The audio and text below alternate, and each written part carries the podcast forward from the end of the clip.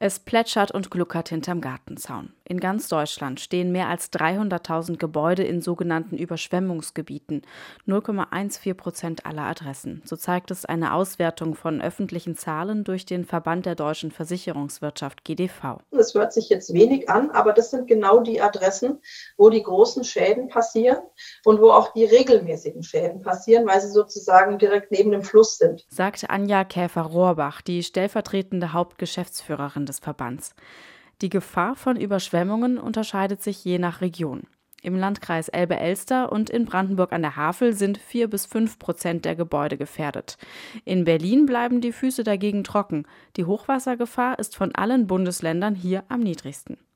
Allerdings bezieht sich die Auswertung auf größere Flüsse. Nebengewässer fehlen. Und die Zahl der Häuser in Überschwemmungsgebieten steigt, kritisiert Oliver Hauner vom GDV trotz Verbot im Wasserhaushaltsgesetz. Da dürfen Sie gar nicht bauen, dürfen Sie keine neuen Bauflächen ausweisen in diesen Überschwemmungsgebieten.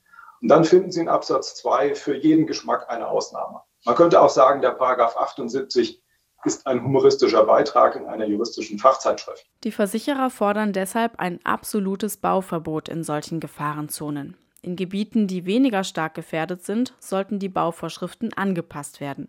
Möglichkeiten zur Prävention gibt es nämlich Normen zum Hochwasserschutz gibt es aber keine. Pflicht sind sie für Bauherren also nicht. Das wird von ihnen nicht wirklich verlangt, dass sie zum Beispiel auf einen Keller verzichten, wenn das Wasser reinlaufen kann, dass sie auf eine Anschüttung bauen müssen, etc. Das heißt also, am Ende des Tages fällt das Kind häufig in den Brunnen, wenn wir als Versicherer kommen und sagen, sorry, da fließt das Wasser aber ungehindert in dein Haus hinein. Das hättest du vielleicht anders machen sollen. Doch solange der Bach in seinem Bett bleibt, rechnet kaum jemand mit einer Überschwemmung, berichtet Käfer Rohrbach. Ich glaube, es ist vielen gar nicht bewusst, wo ihr Gebäude steht und welchen Gefahren sie ausgesetzt sind, weil die Erfahrungswerte fehlen. Natürlich haben wir durch veränderte klimatische Bedingungen entwickeln sich eben Starkregen äh, oder eben die äh, Hochwasser nehmen zu und werden stärker. Aber es ist vielen nicht bewusst, weil sie sagen, ich wohne hier schon so lange, da war noch nie was. Die Länder müssen zwar Karten bereitstellen, wo Überschwemmungszonen adressgenau verzeichnet sind. Da kann also jeder nachschauen. Die Karten sind online aber oft nur schwer zu finden. Ein bundesweites Naturgefahrenportal soll Abhilfe und Bewusstsein schaffen, fordert die Versicherungsbranche. RBB 24 Inforadio vom Rundfunk Berlin-Brandenburg.